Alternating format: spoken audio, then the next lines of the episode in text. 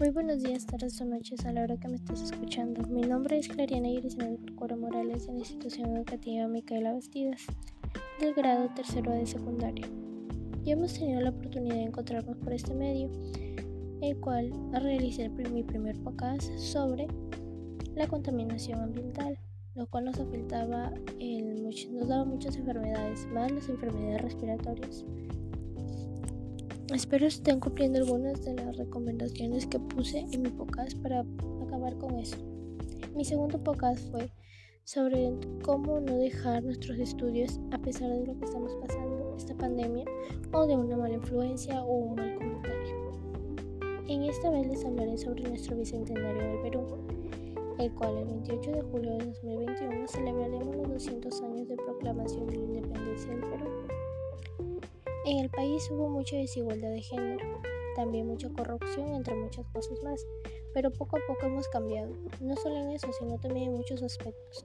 Nuestro país es uno de los siete países más diversos en el mundo, son mega diversos en la biodiversidad, cultura, etc. Esta actividad es muy importante para ti, para mí y para todos.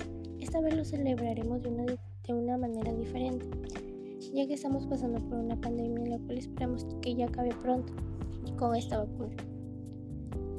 Sé que muchos de nosotros hemos perdido algo, alguien o con, con esta enfermedad, pero vamos a salir poco a poco adelante con toda la conciencia de cada ciudadano, siguiendo los protocolos y no de, dejando la guardia bajo. Este bicentenario tiene muchos objetivos, como por ejemplo evitar la corrupción, lo cual sabemos que ya viene desde hace mucho. Hasta el día de hoy no tenemos un presidente y no sabemos cómo va a estar nuestro Perú en algún futuro. Esperemos cambiemos todo lo del pasado y tengamos una mejor vida en el futuro. La igualdad de género y de oportunidades. Esto también se debe a que muchas regiones, por decir, las de las tierras bajas no tienen las mismas oportunidades que porque eran, los discriminaban y todo eso lo cual ya se está cambiando poco a poco y eso nos alegra mucho. La sostenibilidad, la integración y la compatibilidad y las diversas y la diversidad, entre otras cosas. No hay que olvidarnos de esta fecha tan importante para el Perú. Sigamos comprometiéndonos en nuestro país.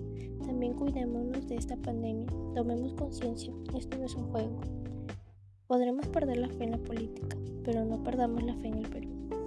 Muchas gracias por escucharme y espero encontrarnos en una nueva oportunidad.